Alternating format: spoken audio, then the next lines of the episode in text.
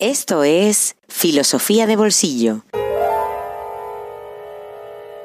El podcast para aprender filosofía en cualquier lugar. Presentado por Diego Chivilotti.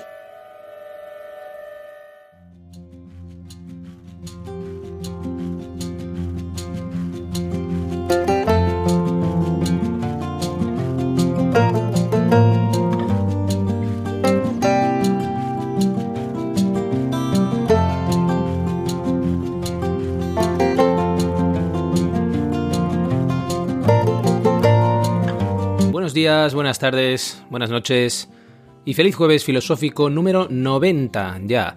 Nos estamos acercando al número 100. Me parece mentira, pero es así. Los números suman, pero también restan. Si recordáis el episodio dedicado a Aristóteles en el que hablaba del tiempo como cifra de la destrucción.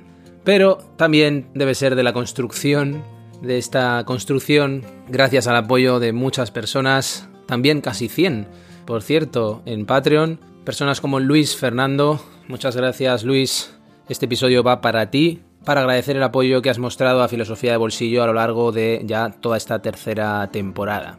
Hace unos días se hablaba en Twitter de una cuestión que creo que afecta directamente a este podcast, que es la cuestión de la formación en filosofía y la formación específicamente en historia de la filosofía. Si realmente la historia de la filosofía puede ser considerada como actividad filosófica en sí misma. Eso es algo que nos vamos a encontrar cuando entremos en Hegel, un autor que apareció simplemente en un bonus pero que trataremos con más profundidad. Es cierto que lo que hacemos en Filosofía de Bolsillo es historia de la filosofía, es lo que muchos denominan doxología, es decir, el compendio de todas las ideas que nos va legando la tradición, que nos van legando esos autores y esas autoras, espero que cada vez más, a lo largo de la historia, y que van configurando eso que llamamos historia de la filosofía, historia del pensamiento occidental. Occidental porque también es una manera de pensar una actividad bajo un enfoque determinado, bajo una cosmovisión determinada. Podría ser vista esa doxología como una propedéutica, es decir, una preparación para la actividad filosófica. También puede ser vista como un conjunto de herramientas que nos ofrece para poder nosotros aplicarlas, para poder nosotros llevar a cabo una práctica filosófica. Si no lo habéis escuchado, si no lo habéis recuperado ese episodio, ese directo concretamente en el que hablábamos de la filosofía práctica, de la filosofía experiencial, os la recomiendo y os lo recomiendo, ese directo en concreto en el que tuvimos la oportunidad, la suerte diría incluso de poder hablar con José Barrientos Rastrojo. Pero más allá de eso, más allá de los talleres de práctica filosófica, no deberíamos confundir el conjunto de obras, el conjunto de ideas, el conjunto de autores como la propia filosofía. Sin embargo, no podemos perderlos de vista, necesitamos ese encuentro, necesitamos ese encuentro con Kant, por ejemplo, para poder pensar la ética actual también, para poder hacer filosofía hoy. Así que, sin más dilación, vamos a continuar por donde lo habíamos dejado.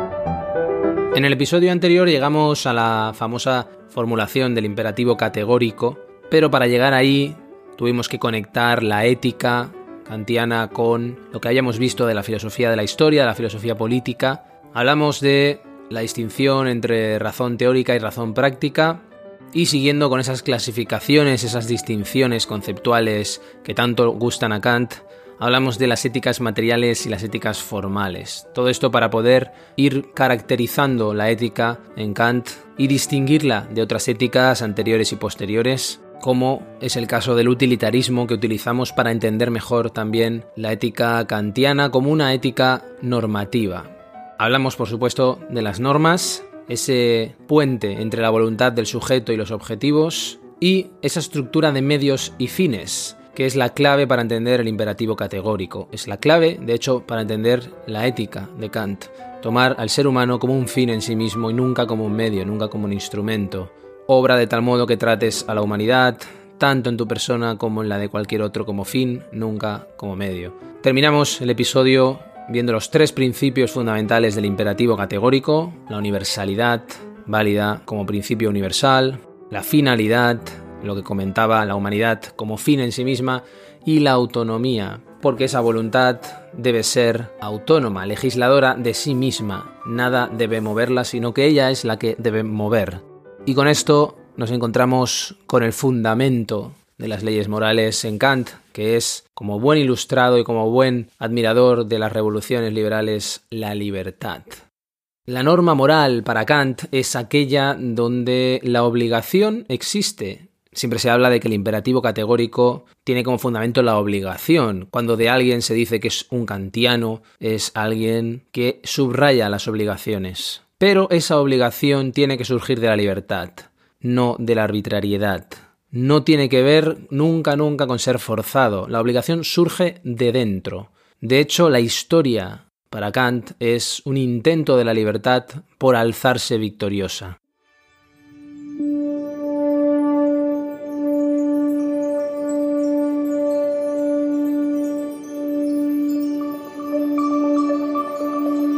Como ser racional y por tanto perteneciente al mundo inteligible, el hombre nunca puede pensar la causalidad de su propia voluntad más que bajo la idea de libertad, pues ésta no es otra cosa que la independencia de las causas determinantes del mundo sensible, independencia que siempre debe atribuirse a sí misma la razón.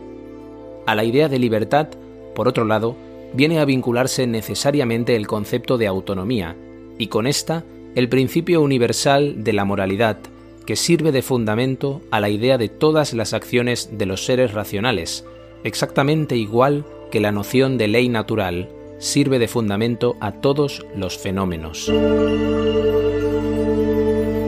Immanuel Kant, Fundamentación de la metafísica de las costumbres.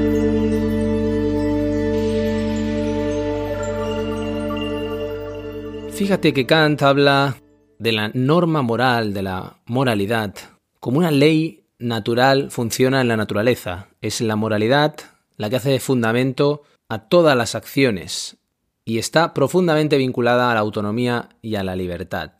Volviendo a los tres principios del imperativo categórico, es muy importante ese primer principio, la universalidad, porque Kant defiende algo que en la actualidad francamente no es fácil defender, un universal del espíritu humano encarnado en todos los seres humanos. Y ese universal es tan importante porque es el que hace posible la razón práctica. Y por eso del imperativo categórico se deduce ese conocimiento, que es el conocimiento ético de la razón práctica. Ya no estamos en la razón pura. Ese conocimiento que nadie te enseña, no se puede enseñar. Kant no entendería las escuelas de moral, las escuelas de valores que proliferan en nuestra época, porque la moral nadie la debe enseñar. ¿Recordáis los sermones y disciplinas de su juventud en el terrorífico Collegium Fridericianum? Una educación moral basada en máximas que se transmiten mediante el ejemplo y que enseñan el valor de la dignidad humana, eso sí, eso sí que lo aceptaría Kant. Lo que no aceptaría Kant son sermones vacíos, que caen en sacos rotos. Hacer ver para que sea consciente un niño de que cierto comportamiento es contradictorio con los derechos humanos, de acuerdo, no basado nunca en la disciplina, que nace de fuera, que es externa, sino en el cultivo de las máximas, que nacen desde dentro, a partir de las cuales se forja un carácter. El carácter está basado precisamente en el gobierno de las máximas. Por eso la única enseñanza ética posible para Kant debe ser recordar que hay una reflexión ética.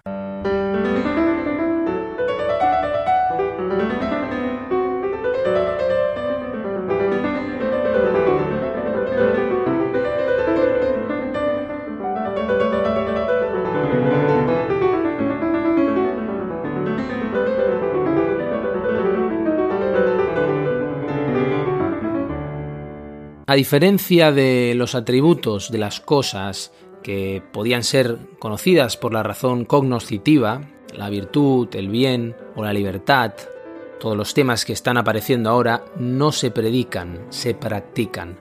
No necesitamos profesores de virtud, necesitamos hombres y mujeres virtuosos. Y eso quiere decir también que el imperativo categórico es un saber, pero es un saber de otro tipo. No es el conocimiento del que se ocupa la epistemología, como vimos, que se ocupa del logos de la ciencia, es conocimiento, de acuerdo, pero no es aquel del que se ocupa la crítica de la razón pura. ¿Cuál es el papel de la razón en la ética si estamos diciendo que es un conocimiento y por lo tanto hay una razón que es la razón práctica? Decíamos que Kant es el normativista más auténtico, más ortodoxo, por, por, el concepto de razón que tiene. Esto lo decíamos en el episodio anterior. A partir de esa razón kantiana, podemos entrar en el corazón de su ética. ¿Por qué es tan importante la razón en la ética kantiana? Porque solo la razón da fuerza para oponerse a las pasiones, para gobernarlas, para dominar las propias inclinaciones que todos tenemos en algún momento o constantemente. Kant lo que pide es esa fortaleza de la razón. Solo las ideas, los ideales, pueden vencer las inclinaciones.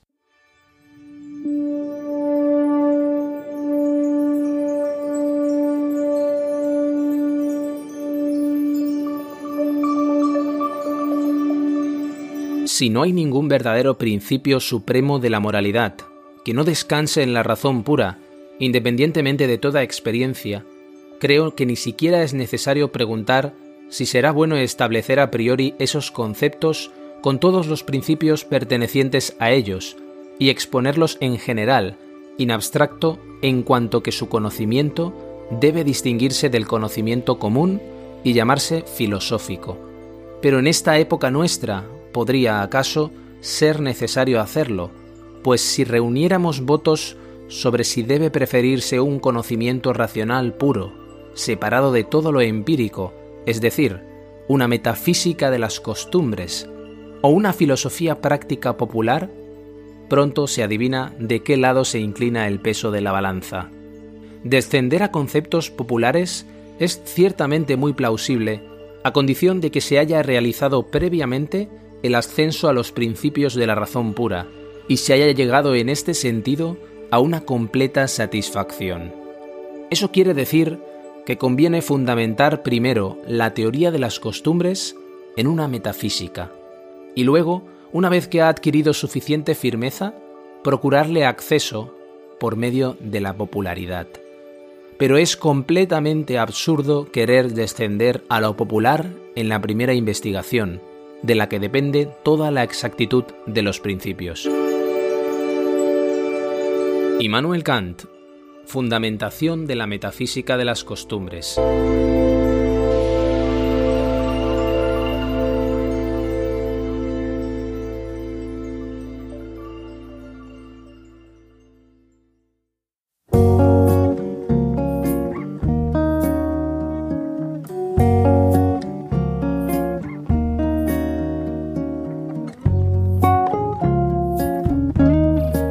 Libro en el bolsillo.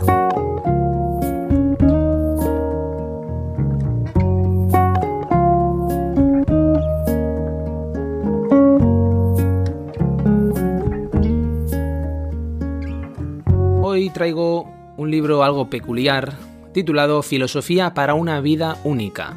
Libro de Lamar Compois. Seguramente lo he pronunciado mal, pero lo podéis encontrar en la web, lo podéis encontrar también en las redes sociales, ya sabéis todos los lugares seguramente donde lo podéis encontrar. Es un libro que ha sido acogido con gran éxito en el país natal de su autor, son los Países Bajos, y tiene exactamente el aspecto de los libros de los que huyo. Aquí que no se me ofenda la editorial Maeva, no es una crítica a la edición, la edición está muy bien, está muy bien editado, es atractiva la edición, pero sí que los titulares que se acompañan a el libro seguramente son los típicos titulares de los que huimos, los que nos hemos acercado a la filosofía de una manera más académica, más profesional, titulares como el bestseller neerlandés de filosofía para los nuevos tiempos. Es lógico, aquí se impone la necesidad del marketing, la necesidad de atraer lectores, y es lógico que Maeva lo haya hecho así, pero sí que ese aspecto que me había hecho huir, al abrirlo, uno se da cuenta de que no es ese tipo de libros. Es un éxito editorial, sin duda, es un libro de divulgación que busca conectar los problemas de la filosofía con la vida cotidiana. Y sin embargo, haciendo todo eso y lográndolo, es un libro que no abandona el rigor y es capaz de conservar la voz genuina de cada uno de los autores, cada uno de los grandes pensadores, como dice, que va convocando. Platón, Sexto Empírico, Marco Aurelio, Tomás de Aquino, John Locke, Immanuel Kant, por supuesto, Arthur Schopenhauer, Merleau-Ponty, Roger Scruton. No hay una página en la que no se convoque alguno de estos grandes filósofos de la tradición para abordar los problemas que nos preocupan, pero el orden que sigue el texto es conceptual, no es cronológico. El libro se estructura en tres grandes partes que contienen cada una de esas partes seis episodios. En la primera parte se trata la filosofía para la conexión con uno mismo, desde la inquietud, el consuelo, la ira, la insatisfacción, el yo y la muerte. En la segunda, la filosofía para la relación con los demás, desde la amistad, la fe, la duda, el sexo, el inconformismo y la ética. Y por último, en la tercera parte, la filosofía para la relación con el mundo, desde el trabajo, la libertad, el ser humano, el arte, el smartphone y las cifras. Desde esa estructura, Compoise logra abordar prácticamente todas las cuestiones, con ejemplos sencillos de experiencias vitales concretas y cotidianas, visitar a un amigo, cruzar un semáforo, buscar trabajo, enviar un mensaje de WhatsApp, sentirse atraído por otra persona y muchísimas situaciones más que te puedas imaginar. Es interesante que obras y autores se hacen explícitos en cada tema, no es algo implícito y eso permite al lector ir atravesando las miles, miles de puertas que el filósofo holandés va abriendo, buscando este o aquel libro o más información sobre los filósofos que van desfilando ante nuestros ojos. Incluso el autor se atreve a hacer algo muy llamativo, que es invitar a acciones, a ejercicios concretos, que sean capaces de poner en práctica ideas de distintas corrientes y autores, tanto de la antigüedad como de la actualidad. Compois estudió filosofía y teología y ha sido profesor de filosofía en todas las etapas educativas hasta la universidad. Eso quiere decir que tiene una gran experiencia educativa y se trata sin duda de un gran comunicador de ideas. Y esa capacidad pedagógica que tiene hace que este texto sea muy atractivo, muy didáctico para cualquiera que se quiera acercar a la historia del pensamiento o que quiera recordar aquello que la vincula a vivencias concretas a mí me ha parecido muy útil también en ese sentido. En la proposición para de este filosofía para una vida única está la clave del libro, que busca reconectar la filosofía con la vida sin abandonar ni una ni la otra, que es lo que a veces sucede en otros libros que se proponen lo mismo. Sin abandonar la filosofía porque se habla desde herramientas conceptuales que conservan todo su rigor y que remiten a obras esenciales, como procuramos hacer por cierto en Filosofía de Bolsillo sin abandonar la vida porque Compois habla de ella y para ella, una vida única porque también es una vida capaz de estar abierta a filosofar.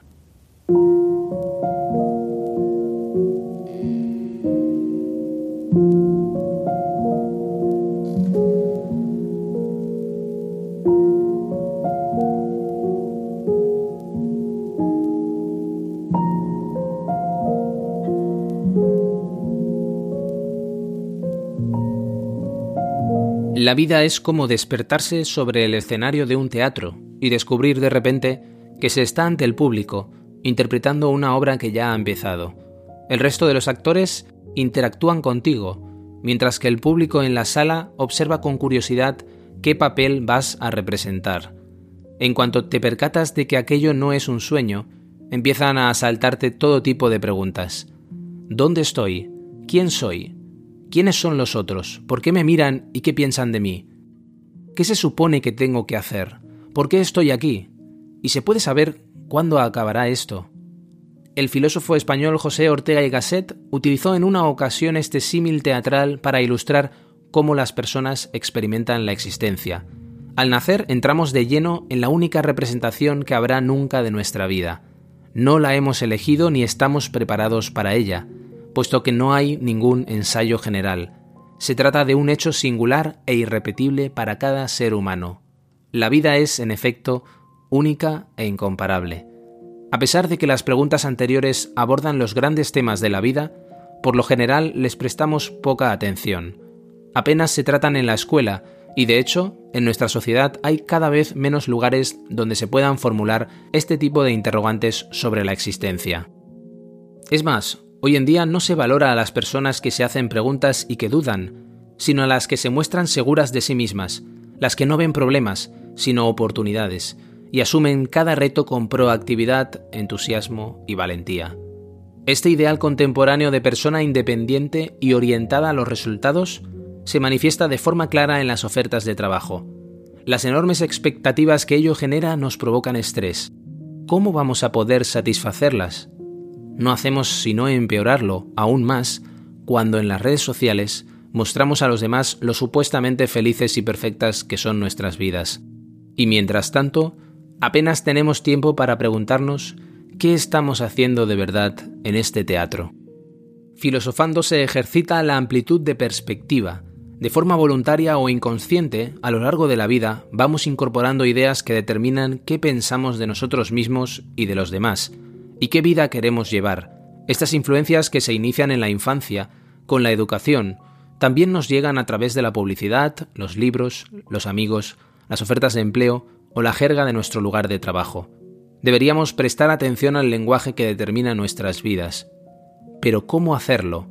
¿Y cómo podemos descubrir qué pensamientos nos ayudan y cuáles se interponen en nuestro camino? La filosofía nos invita a examinar de forma crítica nuestras ideas y acciones, incluso las que nos parecen más evidentes. Al filosofar podrás crear un espacio saludable entre tú y tus esquemas mentales, y gracias a ello adquirirás flexibilidad mental y descubrirás que tu libertad de pensamiento es mayor de lo que creías.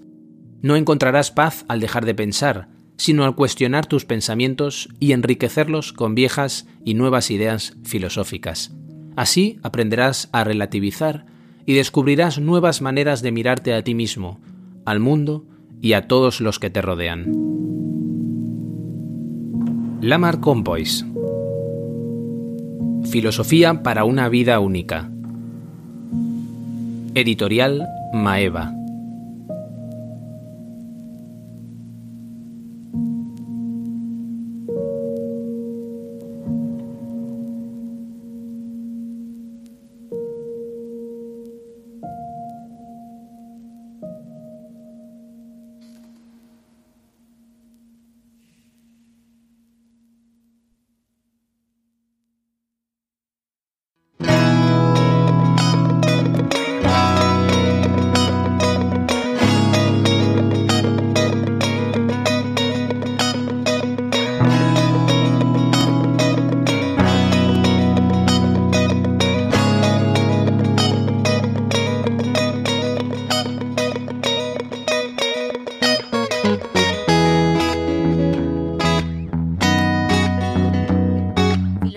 Bolsillo existe gracias a ti.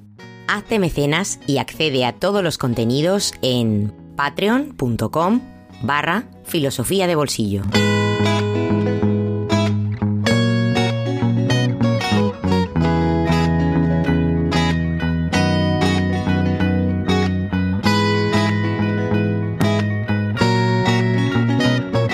Con esta amable invitación y poco frecuente a filosofar que nos hace la Marcon Boys y también redondeando el episodio, volviendo al principio y volviendo a la importancia de filosofar más allá de conocer la historia de las ideas, la historia de la filosofía. Vamos a cerrar este episodio 90, que también es redondo porque nos gusta pensar que existen cosas completas, acabadas y redondas en el mundo, aunque todo sea perfectamente imperfecto. Un episodio que se lo dedicamos a Luis Fernando. Un saludo Luis y muchas gracias por tu apoyo. Gracias a todos los mecenas que hacéis posible Filosofía de Bolsillo por seguir otra semana con nosotros. Espero que también sea así la próxima semana porque aquí seguiremos, como siempre, en Filosofía de Bolsillo. Hasta muy pronto.